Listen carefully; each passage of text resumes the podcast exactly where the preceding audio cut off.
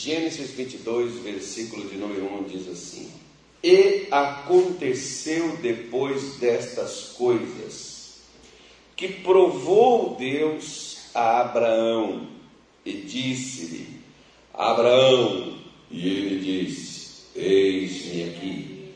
E disse: Toma agora o teu filho, o teu único filho, Isaque, a quem amas e vai-te à terra de Moriá, e oferece-o ali em holocausto sobre uma das montanhas que eu te direi. Então se levantou Abraão pela manhã, de madrugada, e albardou seu jumento, e tomou consigo dois de seus moços e Isaque, seu filho, e fendeu lenha para o holocausto e levantou-se e foi ao lugar que Deus lhe dissera. Ao terceiro dia, levantou Abraão seus olhos e viu o lugar de longe. E disse Abraão aos, a seus moços: Ficai-vos aqui com o jumento, e eu e o moço iremos até ali, e havendo adorado, tornaremos a vós. E tomou Abraão a lenha do holocausto e pô-lo sobre Isaac, seu filho. E ele tomou o fogo e o cutelo da sua mão, e foram ambos juntos. Então falou Isaac a Abraão, seu pai, e disse: Meu pai. E ele disse: Eis-me aqui, meu filho.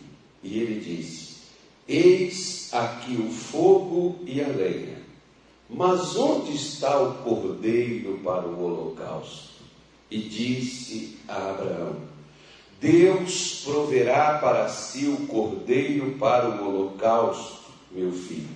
Assim caminharam ambos juntos e vieram ao lugar que Deus lhes dissera. E edificou Abraão ali um altar e pôs em ordem a lenha e amarrou a Isaque, seu filho, e deitou sobre o altar em cima da lenha. E estendeu Abraão a sua mão e tomou o cutelo para imolar seu filho. No caso aí até bola, tá bom? Mas o anjo do Senhor lhe bradou desde os céus e disse: Abraão, Abraão. E ele disse: Eis-me aqui. Então diz: Não estendas a tua mão sobre o moço, e não lhes faças nada, porquanto agora sei que temes a Deus, e não me negastes o teu filho, o teu único. Então levantou Abraão seus olhos e olhou, e eis um cordeiro detrás dele, travado pelas suas pontas no mato. E foi Abraão tomou o cordeiro e ofereceu-o em holocausto em lugar de seu filho. Chamou Abraão o nome daquele lugar, o Senhor proverá, donde se diz até o dia de hoje, no monte do Senhor se proverá. Então o anjo do Senhor bradou a Abraão pela segunda vez desde os céus e disse: por mim mesmo jurei, diz o Senhor, porquanto fizestes esta ação e não me negastes o teu filho, o teu único, que deveras te abençoarei e grandissimamente multiplicarei a tua semente, como as estrelas dos céus e como a areia que está na praia do mar, e a tua semente possuirá a porta dos seus inimigos.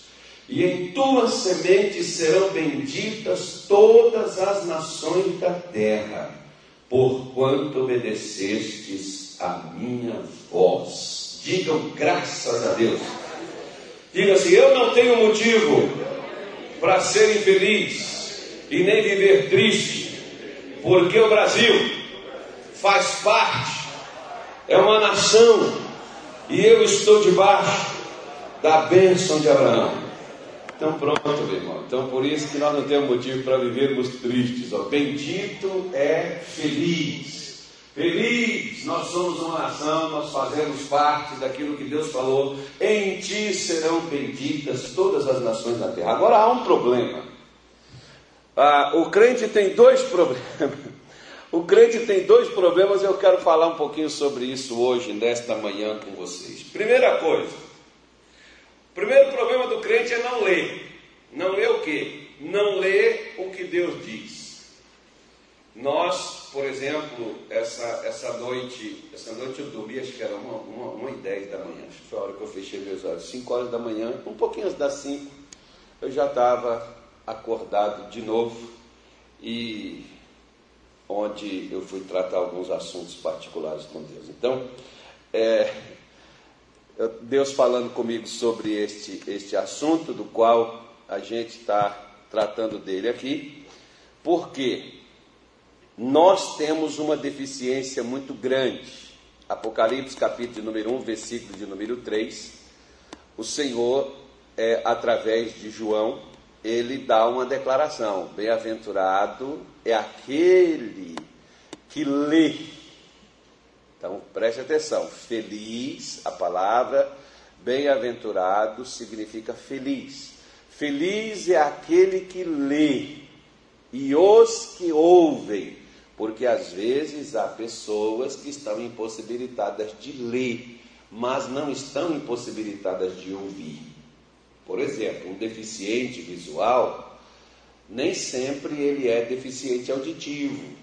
Então ele pode não enxergar para não ler, mas ele tem os ouvidos para ouvir.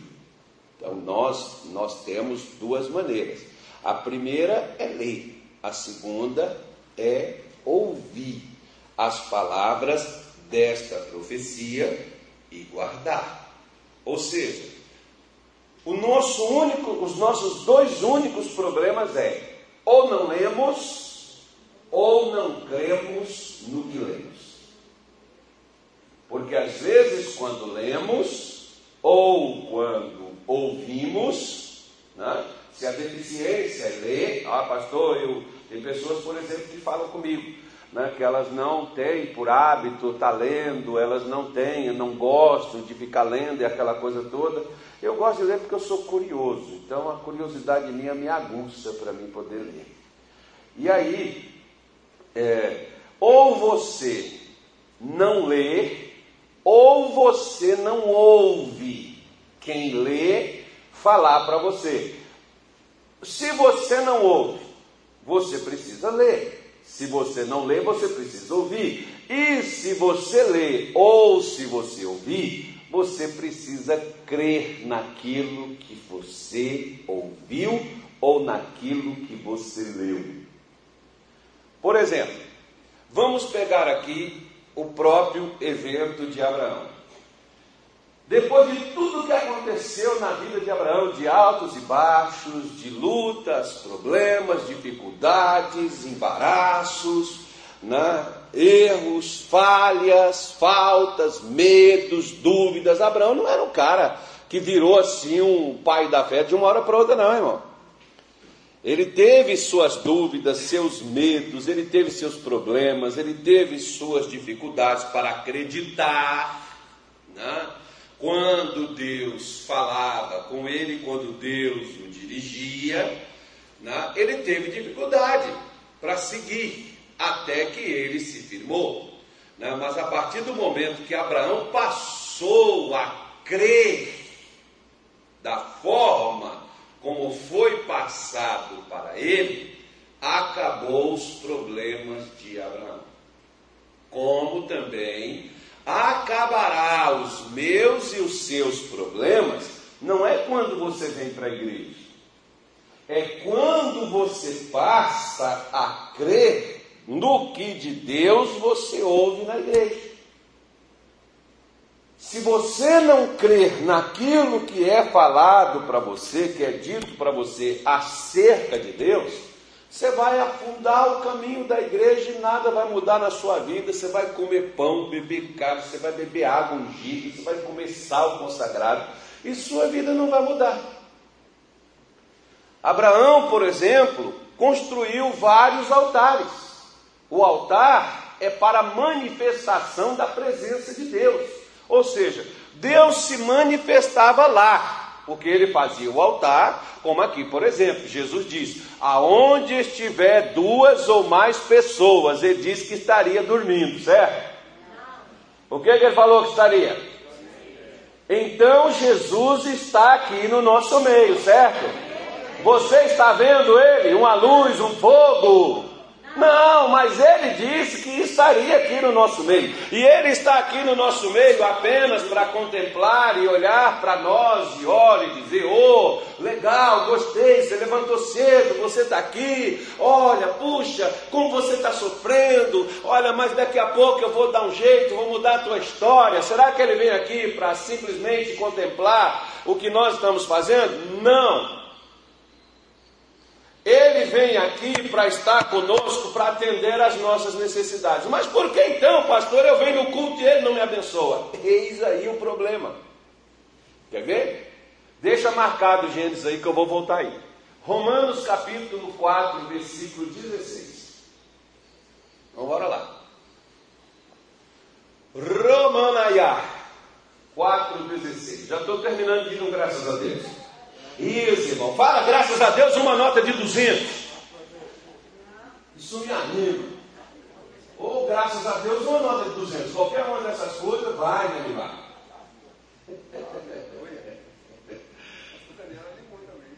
Animou, Daniel? Ai, ai. Põe 17 para mim, meu filho. Isso. Aí, nesse. Vamos começar. Como está o quê? Então, então, irmão, falaram com ele. Por pai de muitas nações te constituí, perante aquele no qual creu, a saber, Deus, o qual vivifica os mortos e chama as coisas que não são como se já fossem. Passa, por favor o qual em esperança creu contra a esperança, que seria feito pai de muitas nações, conforme o que lhe fora dito. Assim será a tua descendência. Versículo seguinte. E não enfraqueceu na fé, nem atentou para o seu próprio corpo já amortecido, pois era já de quase cem anos nem tampouco para o amortecimento do ventre de Sara. Versículo 20. E não duvidou da promessa de Deus por incredulidade, mas foi fortificado na fé, dando glória para quem? 21. Estando certíssimo, de que Abraão tinha certeza? Que o que ele tinha prometido também era poderoso para o fazer. Quer ler o 22 também? Olha aí.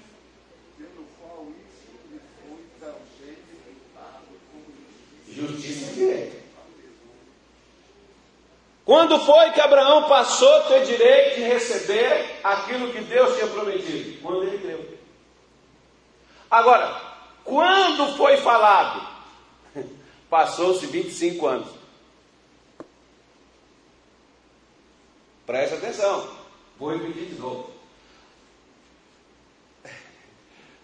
Vamos fazer umas contas aqui agora.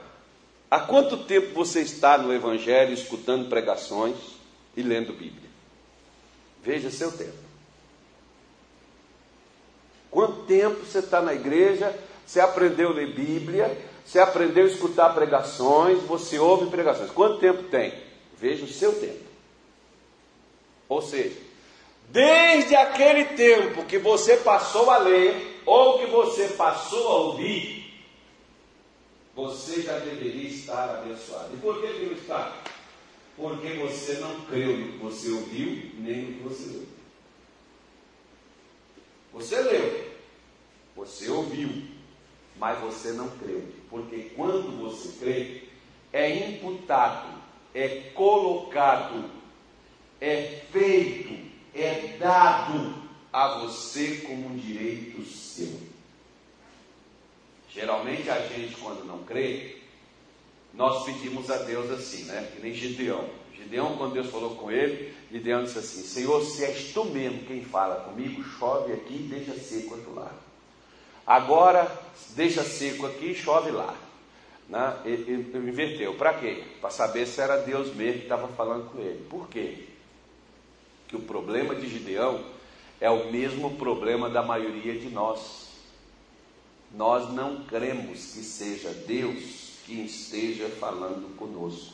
Por isso que nós não experimentamos milagres, transformações, mudanças na nossa vida, porque nós ouvimos, lemos, como uma vez, por exemplo, chegou uma senhora comigo lá em Minas Gerais. Digam graças a Deus. Isso não acontece no Mato Grosso. É só Minas Gerais. Quando é Minas Gerais é no Pará, no Rio de Janeiro. Depois o Mato Grosso entra depois. Eu, prometo para todo lugar que eu vou, só falo depois das experiências que eu tive, só depois que eu vou embora. Eu não vou falar mal não, só vou falar das coisas que aconteceram. Né? Igual eu estou contando aqui. Uma senhora chegou para mim, quando eu era pastor lá em Venda Nova, Minas Gerais, e ela chegou comigo, pastor, e tal, eu assisti o senhor na televisão, eu vim aqui no culto hoje, o senhor falou que vai fazer uma oração, tal, tal, e eu vim aqui, pastor, para poder receber a bênção. Olha, pastor. Aí ela começou, até aí tudo bem. Aí depois ela falou comigo: Olha, eu sei sessenta e poucos salmos da Bíblia, de cor. Meu marido sabe mais que eu, é quase 80, 80 e poucos salmos. Olhei assim, irmão, sabe o que é você ter uma inveja santa da pessoa? Eu tenho inveja de gente assim, né, que é o que eu não sou em relação às coisas de Deus. Eu tenho inveja, eu tenho uma vontade de ser assim igual ela. Poxa, naquela hora eu tentei trazer assim, o Senhor é meu pastor, nada me é o resto? O resto, como é que é mais? Né? Estou procurando a minha cabeça não, os verdes passos, águas verdejantes. Como é que negócio é esse? Espera aí. Não está errado, Senhor, meu pai. E ela falando, agora já não está errado. Eu me senti um desgraçado, um inútil, um miserável. Aí ela falou assim: o senhor pode pegar do salmo tal até o salmo X. Eu falei: não, irmã, se a senhora diz, eu confio na senhora, já está humilhado demais. Se a senhora diz, eu acredito que a senhora faz, a senhora tem. Não, mas o que, é que o senhor faz? Abra a Bíblia aí e me dá o salmo que o senhor quiser. Deixa até esse. Irmão, peguei a Bíblia, abri, a mulher foi até nos pontos, vírgula, exclamação, interrogação, tudo aquele negócio assim. Aí que, aí que eu me bateu mais desespero ainda. Que vergonha, Deus. Eu não sei nem o Salmo 73. Você já viu o Salmo 73? Não, não, é o 70, né? É o 70, que é só três versículos só. Nem, nem irmão, nem dele eu lembro como que é, meu pai. Não dá. Não. Aí a mulher me fala tudo aquilo dali e eu fiquei, Deus diz assim, calma. O melhor da vida. Aí, pastor, eu vim aqui hoje para o senhor fazer uma oração por mim, porque eu tenho, eu e meu marido, meu marido não nem levantar da cama para ver, nós temos um problema sério de coluna. Ah, quando ela falou aquilo ali, eu peguei a Bíblia assim, pus lá em cima e falei assim: e o que, que a senhora está fazendo com esse monte de palavra dentro da senhora? Ou seja, ela sabe o que está escrito, leu, decorou e guardou o que está escrito, porém não crê em nada daquilo que ela leu e que ela guardou. Eu não tinha o que ela tinha lido e o que ela tinha guardado eu não tinha. Mas as pouquinhas coisas que eu tinha, eu tinha guardado comigo e acreditava piamente naquilo, como até os dias de hoje. Eu procuro acreditar naquilo que está escrito. Por quê? Por uma razão simples. Deus não é homem para mentir. E segunda coisa, quando você crê no que está escrito, algumas pessoas dizem assim, mas isso é papel e papel aceita qualquer coisa, isso foram homens que escreveram, sim, mas a Bíblia diz: foram homens santos falando pelo Espírito Santo de Deus que escreveu. Ou seja, não foi coisa comum. E outra coisa, pegue outros escritos, Monteiro Lobato, pega outros Carlos Drummond de Andrade, pega escritos de grandes homens da filosofia, de Fred, não sei o que lá mais, né? Sócrates, não sei quem. Pega essas filosofias, pega esses negócios e tenta fazer para ver se funciona para você. Mas pega a Bíblia e faça para você ver se não acontece contigo. Essa é a diferença. O problema nosso, ou a gente não lê, não ouve, ou a gente não crê. Porque quando nós lemos e quando nós ouvimos, quando nós cremos naquilo que Deus falou a nós acerca de nós, isso vai acontecer. Quer ver só uma coisa?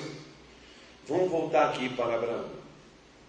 Abraão, por exemplo, na hora que Deus chega para ele e diz assim: Pegue o teu filho, o teu único filho a quem tu amas, vem até o Moriá, que era uma montanha muito alta, que até hoje está lá onde é o templo, onde está a mesquita de Omar, onde foi o lugar que Salomão conquistou, Omar não, é, é, Alax, é a mesquita muçulmana que hoje está no lugar do templo de Israel que Salomão construiu, bem naquela região, ali é a montanha. Aí você pega, você vê Deus mostrar aquilo dali, e aquele povo, né, é, quando Deus mostra para Abraão que aquele era o local onde ele iria sacrificar o rapaz, a palavra sacrifício, holocausto, perdão, é quando o animal, Deus nunca tinha pedido nada de humano, era só animal. O animal era, Abraão já tinha feito vários holocaustos, ele sabia o que, que era. O animal, ele é sacrificado e é colocado fogo, para que não sobre, o animal queima todinho até os ossos. Então Abraão sabia que Isaac iria morrer. Primeira coisa, que na hora que cortasse a jugular, o sangue ia sair, acabou, o sangue saiu, morreu. Segunda coisa, na hora que tacasse fogo, que virou pó, acabou. Virou cinza. A bênção que Deus havia dado para ele. Agora preste atenção. Se era esse o procedimento e ele estava ciente, por que, que ele foi fazer? Por que, que ele foi fazer? Se ele sabia que o menino, que o rapaz iria ser morto, que iria ser queimado até reduzir a cinza, por que, que ele foi fazer? Por que, gente? Hã? Porque ele creu que Deus se trouxe Isaac na sua velhice, quando ele humanamente não podia se gerar e ser pai, Deus poderia ressuscitar o Isaac mesmo que ele estivesse virado cinza. Ele não pestanejou, ele não ficou esperando tal, não sei se isso é de Deus, está amarrado, seu diabo. Porque você pode ver que hoje, por exemplo, um dos maiores problemas que os crentes têm é de acreditar em Deus, porque quem não acredita duvida, e quem duvida, Tiago diz assim: não pense tal homem que receberá do Senhor alguma coisa.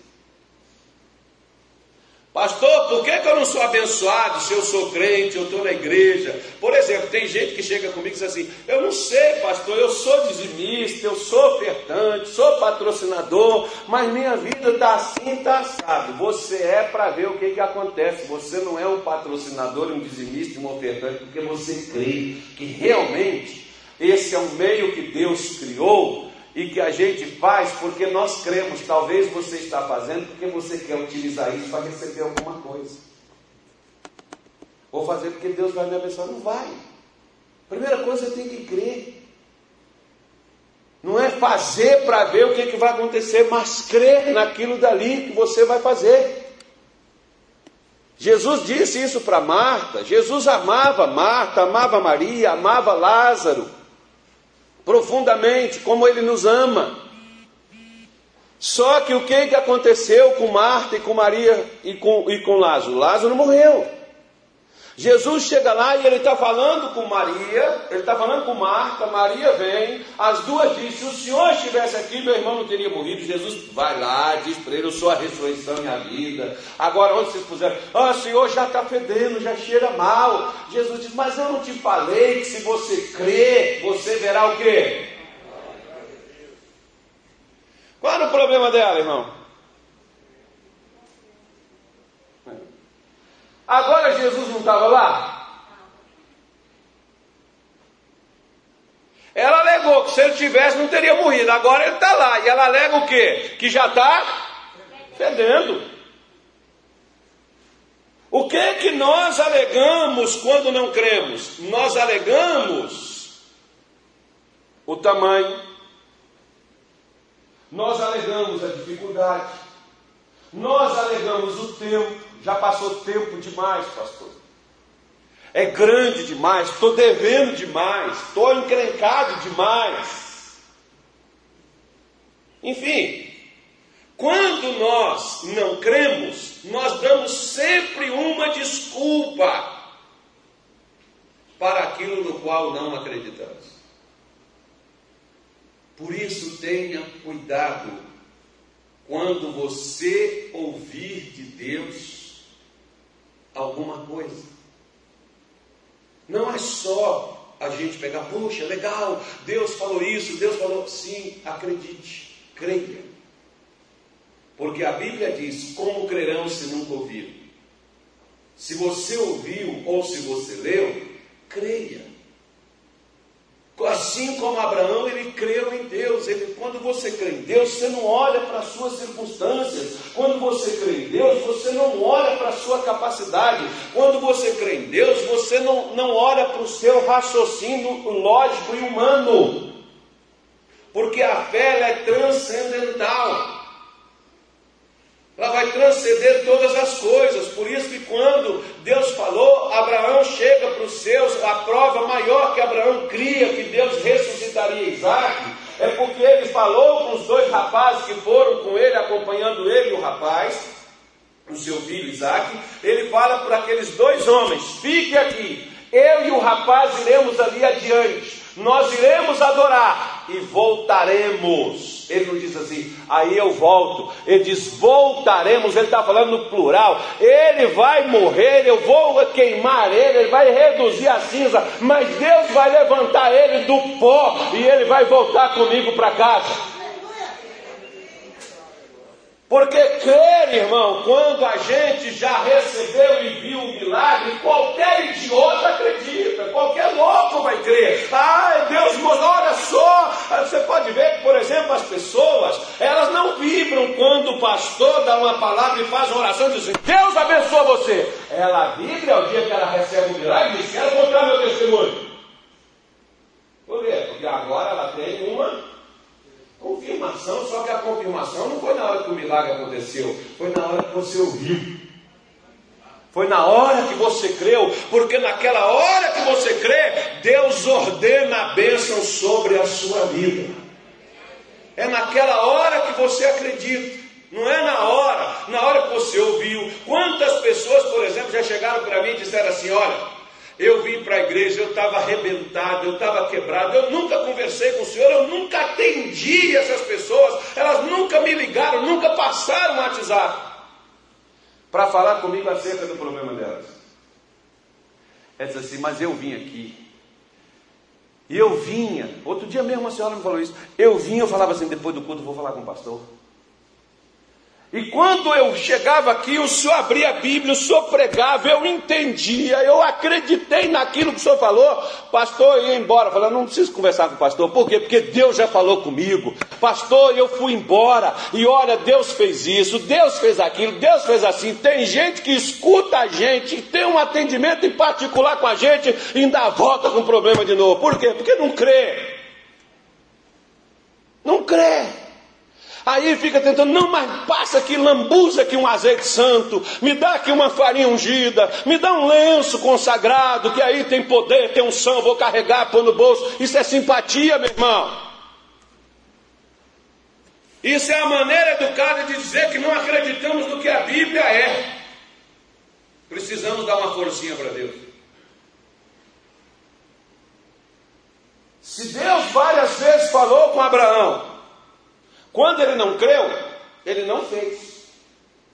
Como por exemplo, por que ele foi para Egito? Porque ele não acreditava que Deus era capaz de sustentar em Canaã com a fome lá dentro. Ele nem perguntou a Deus, ele foi para Egito. Agora, para ele sair do Egito, ele teve que acreditar em Deus para tirar ele da confusão onde se meteu. E Deus tirou. Ainda chamou ele de profeta.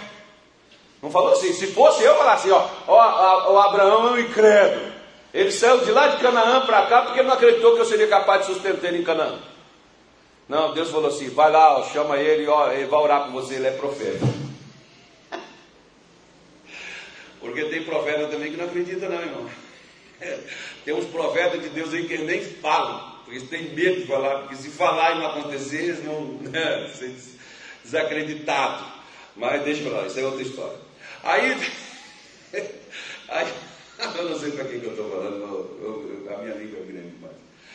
Aí, aí o que que acontece? Abraão vai, pega o menino, leva, né, pega o rapaz, leva, está pronto para poder degolar o menino, e o anjo grita com ele: Não toque no garoto. Agora eu sei que temes a Deus, e não me negastes o teu único filho, a quem tu amas. Presta atenção numa coisa. Escute Qual é a maior prova de fé que Deus estava querendo de Abraão? E que é a mesma que Deus quer de mim e de você?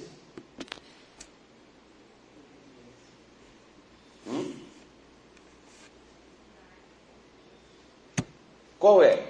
É aquilo que eu ofereço a Ele.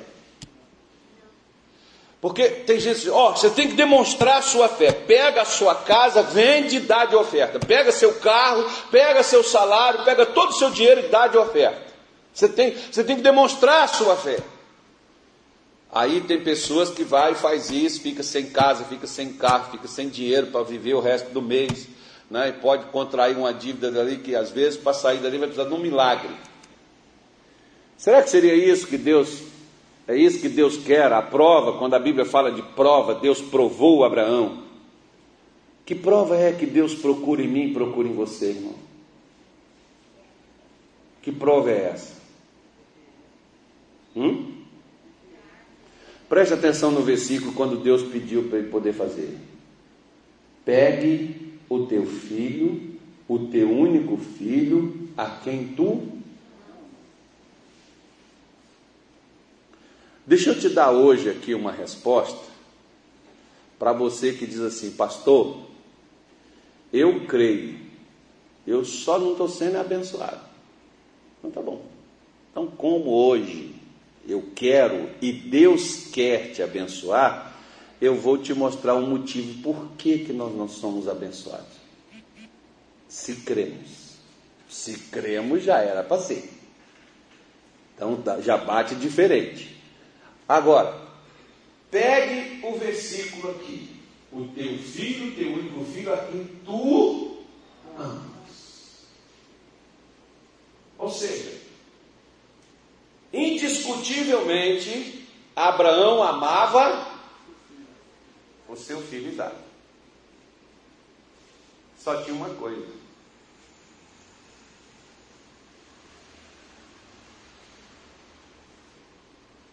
Ele amava a Deus tanto quanto ele amava Isaac.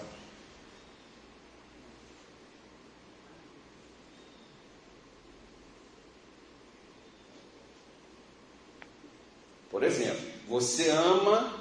Quem aqui tem filho? Filho. Ok. Certamente você ama seu filho, né? Você quer o melhor para ele. Você quer coisas boas para ele. Não é assim? Ok. Você faz qualquer coisa pelos seus filhos, não faz? Sim. E por que não fazemos qualquer coisa para Deus? Para os filhos, ah, outro dia, por exemplo, uma mãe ela falando, da, saber o desespero da pessoa, ela dizendo: Ah, pastor, a minha filha tem apenas seis aninhos. Eu gostaria, pastor, que Deus colocasse o que está nela, que Deus colocasse em mim. Eu poderia suportar, aguentar, sofrer, mas a minha filha, eu falei: Deus não quer nem nela e nem na senhora. Deus não quer nem que a sua filha sofra, nem a senhora sofra. Tamanho era o desespero daquela mãe para substituir a filha no sofrimento. Aí você pega, né? E vê, você seria capaz de fazer para alguém que não gosta de você, alguém que te critica, Alguém que é falso, mentiroso, assassino, ladrão, corrupto, pilantra, safado, imoral. Você faria por essa pessoa mesmo que você faz pelo seu filho?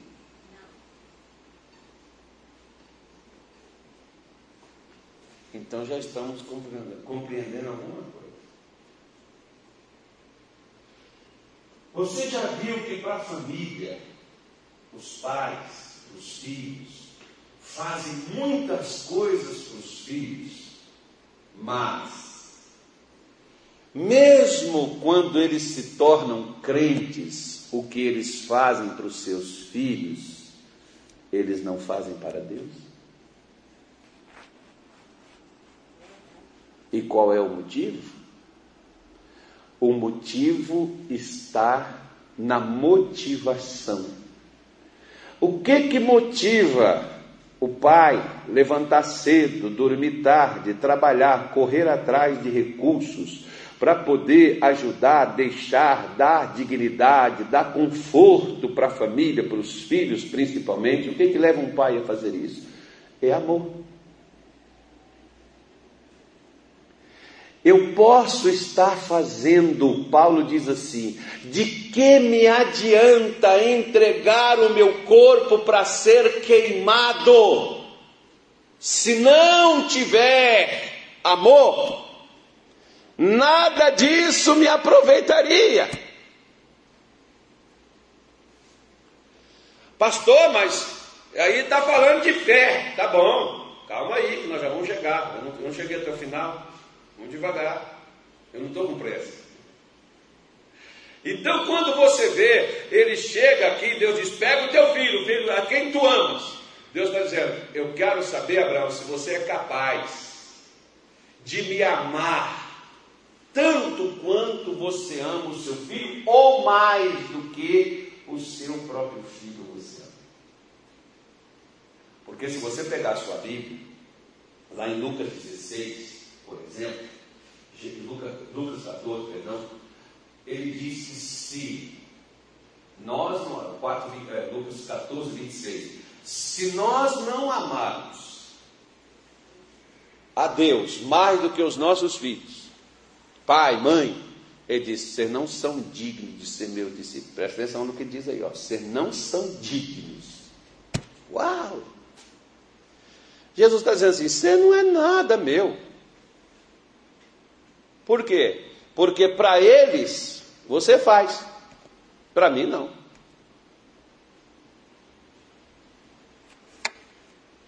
Com eles você é, comigo não. A mesma coisa, o apego, porque aquilo que você ama, você se apega. O apego de Abraão era tão grande com Isaac que ele não tinha tempo mais para Deus. Sabe o que, que acontece, por exemplo, conosco? Se Deus nos abençoa, Vamos supor, por exemplo, que tem aquele, aquela, aquela pessoa que está com problema de família. Deus abençoa a família, a família volta àquela unidade, àquela comunhão, e agora a pessoa quer só desfrutar daqui dali, ela não tem mais nem tempo para vir na casa de Deus. Aí Deus te dá uma bênção, prospera você, você cresce financeiramente, aí você é, começa a é, pegar os seus negócios e multiplicar eles, e, e você começa, agora você não tem mais tempo para vir na igreja. Porque agora você tem que tomar conta, expandir seus negócios. Não, pastor, mas o dízimo eu tenho mandado. Irmão, Deus não está atrás do que você dá, Deus está atrás do que você é.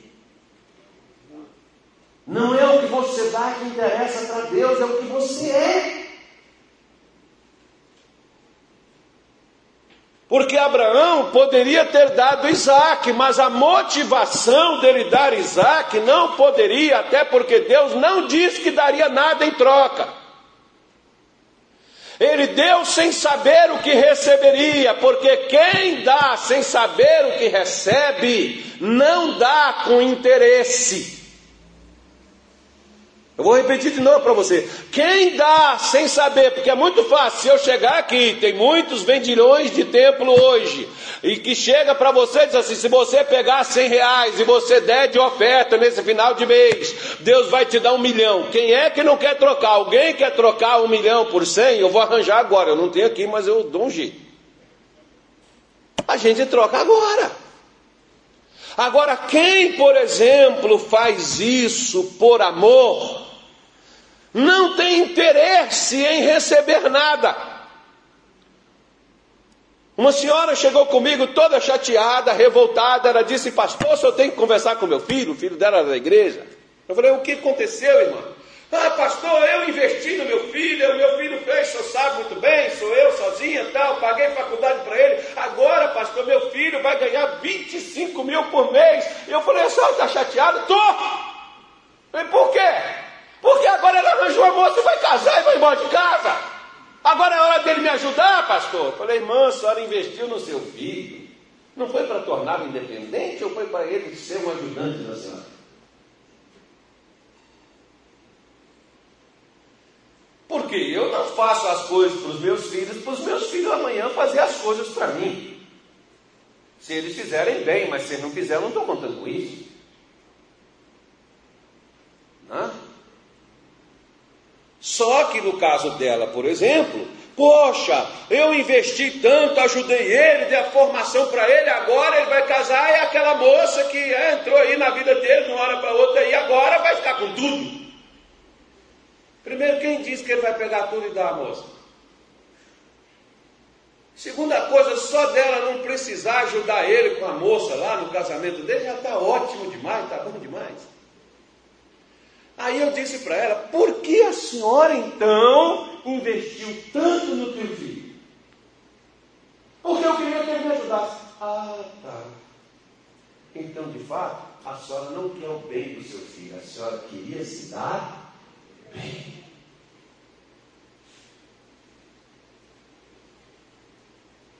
Vou fazer uma pergunta, você não me dá resposta. Por que, que você ajuda na igreja? Porque você quer se dar bem ou porque você quer fazer o bem. A maioria ajuda porque quer se dar bem. Tanto é que aonde a oferta é maior né, do que a procura, aonde a oferta é maior do que a procura, as pessoas pagam caro pela oferta que é dada. Por isso que Deus chega e diz assim: Abraão, eu não quero, não é o seu filho, eu quero é o seu coração. Que eu não tenho mais. Aquele Abraão que um dia eu tive, eu não tenho mais. Aquele Abraão que um dia se apegou comigo, hoje não se apega mais. Aquele Abraão dependente hoje não é mais. Aquele Abraão crente hoje não é mais. Então eu quero uma prova. Porque Deus me dá provas do seu amor e eu tenho que dar provas do meu amor para Deus, e o meu amor para Deus não é provado com o que eu entrego materialmente. Por exemplo, nós podemos entregar, nós entregamos a família, a mulher entrega o marido, a pessoa entrega até a sogra. Senhor, eu ponho nas tuas mãos, Pai. A gente põe tudo nas mãos de Deus, menos nós mesmos. A gente entrega tudo para Ele, menos nós. Deus não quer o que você tem, Deus quer você. Porque quando Ele tem a nós, Ele tem tudo que é nosso. Por isso, você pode ver, por exemplo, que Jesus não disse assim para Pedro: Pedro, você acredita em mim? Pedro, você tem fé? Não, Jesus não perguntou Pedro se ele tinha fé, se ele acreditava nele. Jesus perguntou, Pedro foi assim: Pedro, tu me amas?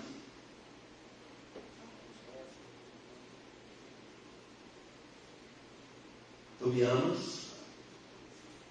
Pedro disse: Senhor, nós tudo deixamos e te seguimos. Tá bom? Verdade, ele tinha deixado tudo, tinha seguido Jesus? Tinha ou não tinha? O que o motivava? Às vezes você não bebe, você não fuma, você não prostitui, você não faz muitas coisas que no passado você fazia. Mas por quê? Porque você quer uma casa, um carro, você quer se dar bem, você quer crescer. Qual é, qual, o que é que você quer? Qual é o seu objetivo? Agradar a Deus com a sua maneira de vida ou se dar bem. Porque tem umas regras e dentro dessas regrinhas você tem que cumprir elas para você alcançar o que você quer. Qual é o seu interesse?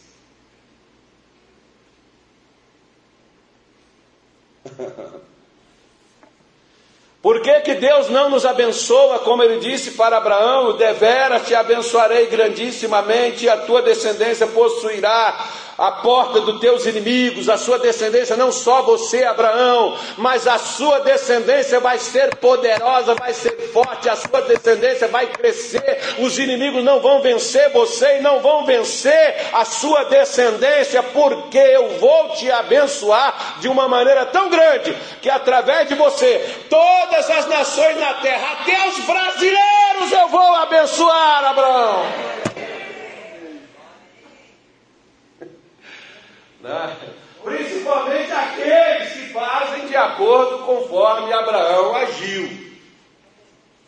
Por isso que nós pegamos aqui e nós vemos o que que Deus pergunta para Pedro: Tu me amas? Pedro diz: Sim, Senhor. Ele diz: Apacenta as minhas ovelhas, cuida das minhas ovelhas para mim. Aí Jesus torna a perguntar: Pedro, tu me ama? Diz: Sim, Senhor. Ele diz: Apacenta o meu rebanho, cuida do meu rebanho. Aí Jesus volta e diz: Pedro, tu me amas mais do que estes. E Pedro diz: Senhor, tu sabes.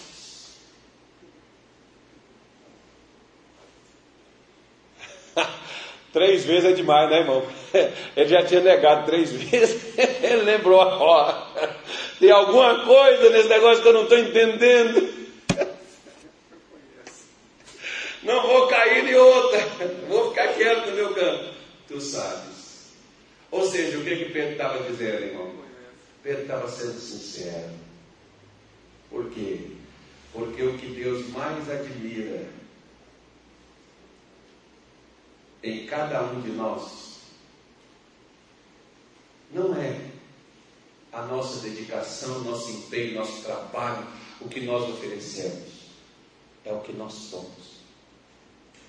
O que Deus mais admira em um ser humano é a sinceridade. Porque o amor, ele não é interesseiro. O amor não se ufana. Você pega 1 Coríntios capítulo 13 e vê como é que é que Deus a pessoa que Deus deseja, que Deus quer que a gente se torne. E você vai ver que Deus faltava aquilo para Abraão, para que Deus o abençoasse e abençoasse as nações por intermédio dele. Mas por que causa? Justamente porque faltava a Abraão um, uma devoção não obrigatória. Ah, eu vou, eu, eu, vou, eu vou fazer isso. Tem pessoas que chegam para mim e dizem assim, pastor, ore por mim, porque se Deus curar minha mãe, se Deus fizer isso, se Deus me abençoar, eu vou fazer aquilo e aquilo para a igreja. Não faz. Não faz. Você não deve fazer nada porque Deus fez alguma coisa para você. Porque Ele não te cobrou. Não, mas eu, eu vou fazer. Não. Uma senhora chegou comigo e disse assim, pastor, olha, porque se o meu marido converter, eu vou, eu vou ajudar o senhor, vou ser obreiro aqui na igreja. Eu falei, não precisa. Eu não quero que a senhora seja obreira porque seu marido foi liberto, porque seu marido foi abençoado. Eu quero que a senhora seja obreira se Deus está chamando a senhora para ser. Se Deus não está chamando, quero não. Deus vai libertar seu marido, Deus vai curar, Deus vai tirar. Mas só não precisa pagar por isso. Isso não é pago, não. De graça recebestes, de graça dai. Por isso, nós não precisamos fazer as coisas para Deus. Ah, eu vou fazer isso para Deus porque Deus fez para mim. Eu vou fazer aquilo para Deus porque Deus me deu aquilo. Não, isso não é uma troca. Porque o que Deus fez, Deus fez porque Ele nos ama, embora nós não, nos, não o amamos. Ele, a sua natureza é amor, e o que Deus quer que eu faça para Ele tem que ser para Ele ou para qualquer outra coisa que me motive a fazer qualquer coisa nessa vida. O que deve ser a minha motivação também deve ser o amor, não deve ser a necessidade nem o interesse, mas o amor. Por isso, só para a gente terminar aqui, olha, Marcos capítulo 12, versículo de número 30. Olha, eu fico envergonhado quando eu, vou, quando eu leio essas coisas. Ou quando eu ouço algum pastor, amigo ou qualquer outra pessoa que fale isso comigo. Amarás, pois, a quem? Ao Senhor teu Deus. Diga aí. De todo o teu coração e de toda a tua alma e de todo o teu entendimento de todas as tuas forças. Este é o que? Quando Deus coloca isso na Bíblia, diz isso aqui é o primeiro mandamento. Eu fico com vergonha quando eu leio. Eu fico com vergonha quando eu ouço, sabe por quê?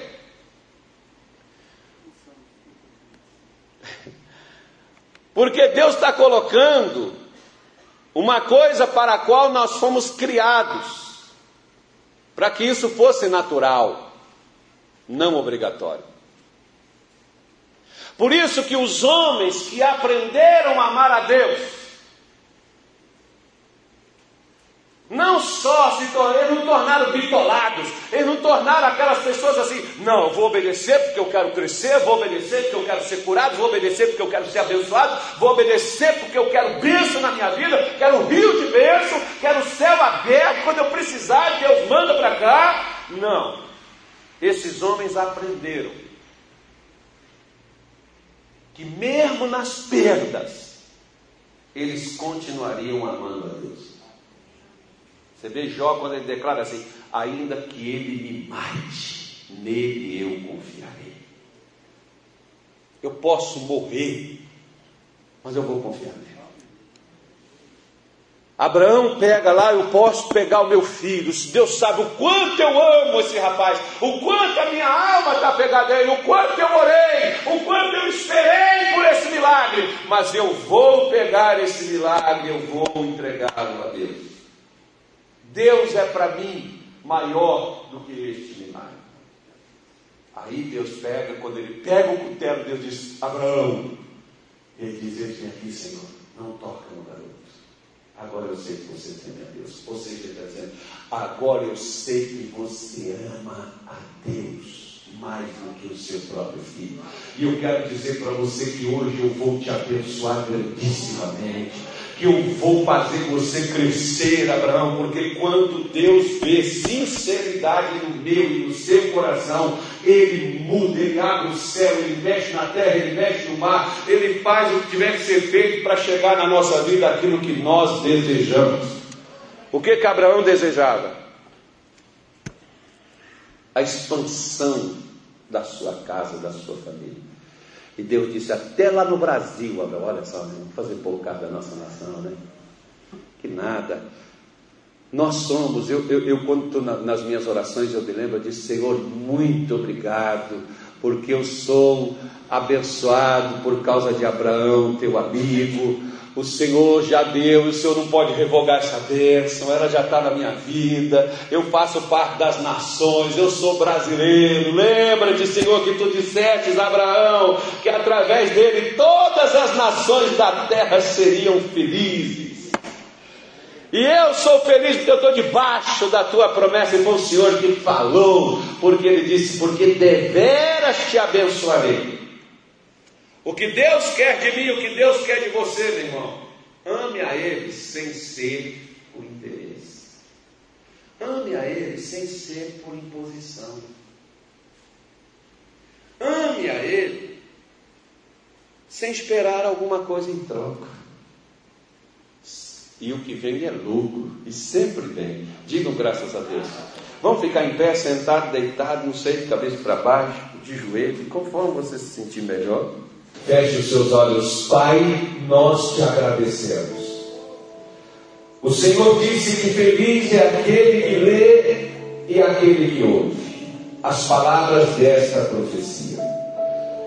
Meu Deus, assim como Abraão creu que o Senhor era capaz até de ressuscitar dos mortos aquele que havia partido, assim, Senhor, nós cremos que tu és capaz de fazer além do que pedimos e além do que pensamos, segundo o seu poder que em nós opera. E eu quero te pedir no dia de hoje, porque nós não vamos apenas comer um pão e não vamos apenas beber um cálice. Porque quando Melquisedeque encontrou, foi ao encontro de Abraão, porque foi ele que foi aonde Abraão estaria, o Senhor o mandou ir, levar pão e levar vinho e abençoar o teu servo. Porque o Senhor, meu Deus, deseja nos abençoar. O Senhor deseja nos abrir horizontes, caminhos portas. O Senhor deseja nos fazer crescer, expandir, aumentar, ter o domínio sobre aquilo o qual o Senhor criou. Por isso, nesta manhã, neste dia de sábado, nós te pedimos a Deus para perdoarmos as nossas dúvidas, as nossas incertezas, os nossos medos, Senhor, todas as vezes em que nós fomos estáveis e não nos firmamos, e não acreditamos no que o Senhor nos chamou para ser e para viver, nós clamamos a Ti e nós te pedimos abençoe hoje, para que quando esta mulher e este homem sair daqui, eles não sairão da forma que eles chegaram. Por isso, Senhor, coloque a tua bênção. Eu quero a bênção da saúde, da paz. Eu quero a bênção, meu Deus, da prosperidade. Eu quero a bênção da alegria. Porque há pessoas aqui, Senhor, que não tem mais alegria na alma, que não tem mais motivação, que não tem mais ânimo, que não tem mais disposição pessoas que vivem tristes, introspectivas, vazias, abatidas. Senhor, em o nome de Jesus, eu quero nesta manhã de sábado o povo que vai possuir a porta dos seus inimigos. Senhor, em nome de Jesus, eu clamo pela tua presença aqui neste lugar. Abençoe esta mulher Coloque a tua mão na causa de cada um na vida de cada um, na adversidade física, espiritual, emocional, financeira, familiar. Eu não sei o que esse irmão tem passado, o que essa irmã tem passado, mas eu sei o que o Senhor é capaz de fazer por eles. Eu estou invocando a tua presença e colocando eles diante de ti agora. Oh meu Deus, aquele que está sendo corroído pela tristeza, por um câncer, meu Deus, pela AIDS, por um sífilis, meu Deus, pela depressão, pela ansiedade, pelo transtorno bipolar, Senhor, em nome de Jesus, aquela alergia, aquele cansaço emocional, meu Deus, aquele esgotamento, em nome de Jesus, tua presença aqui agora. Oh meu Deus, aquela dor na junta se não para, aquele medicamento que não está surtindo efeito. Senhor Jesus, comece a operar aqui agora, aonde tiver, meu Deus, a obra do inimigo, começa a sacudir, porque ela vai ter que cair por terra. Aonde tiver, encanto, bruxaria, magia, o que foi preparado no oculto, no escondido, lá na macumba, meu Deus, lá no terreiro, na encruzilhada, seja onde quer que esteja, este mal, Senhor, que atravessou o caminho dessa mulher, aquele espírito que bateu no peito e disse: não vai crescer, não vai conseguir, não vai vencer, eu vou matar, eu vou destruir,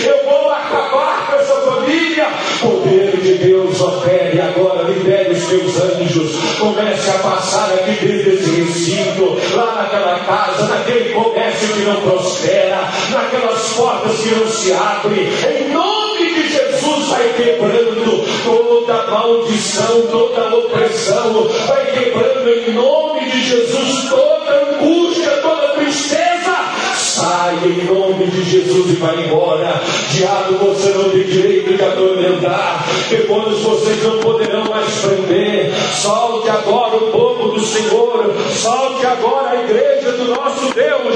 Vai embora do seu encantamento. Manda sair, irmão. Manda sair essa tristeza, essa angústia, essa dor, essa enfermidade. Manda sair essa miséria, essa amarração da tua vida. Manda isso ir embora. Use a tua fé agora.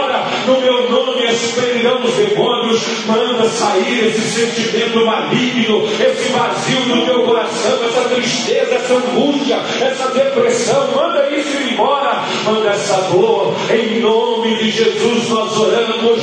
Toda maldição, todo mal, todo encantamento, todo mal vai caindo por terra e vai saindo. Vamos, igreja. É o momento de você orar. Esse é o momento de você usar a sua fé. Saia, saia, saia, saia, saia, saia.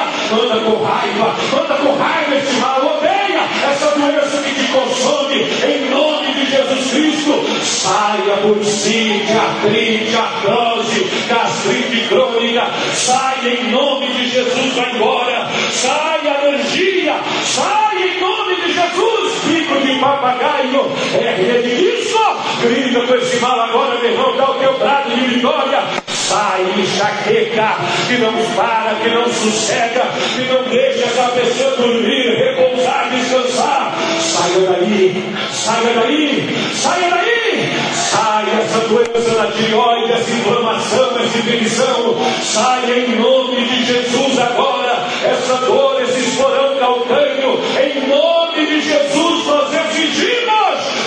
espírito de morte, espírito de dor, espírito de miséria, espírito de enfermidade, toda maldição e todo mal saiam em nome de Jesus e não volte mais. Oh Senhor Deus, serve estas pessoas, ajude cada uma delas, manifeste, Senhor, o teu poder que a tua bênção as alcance, que elas fiquem livres, que mal nenhum venha suceder em suas vidas, no nome de Jesus.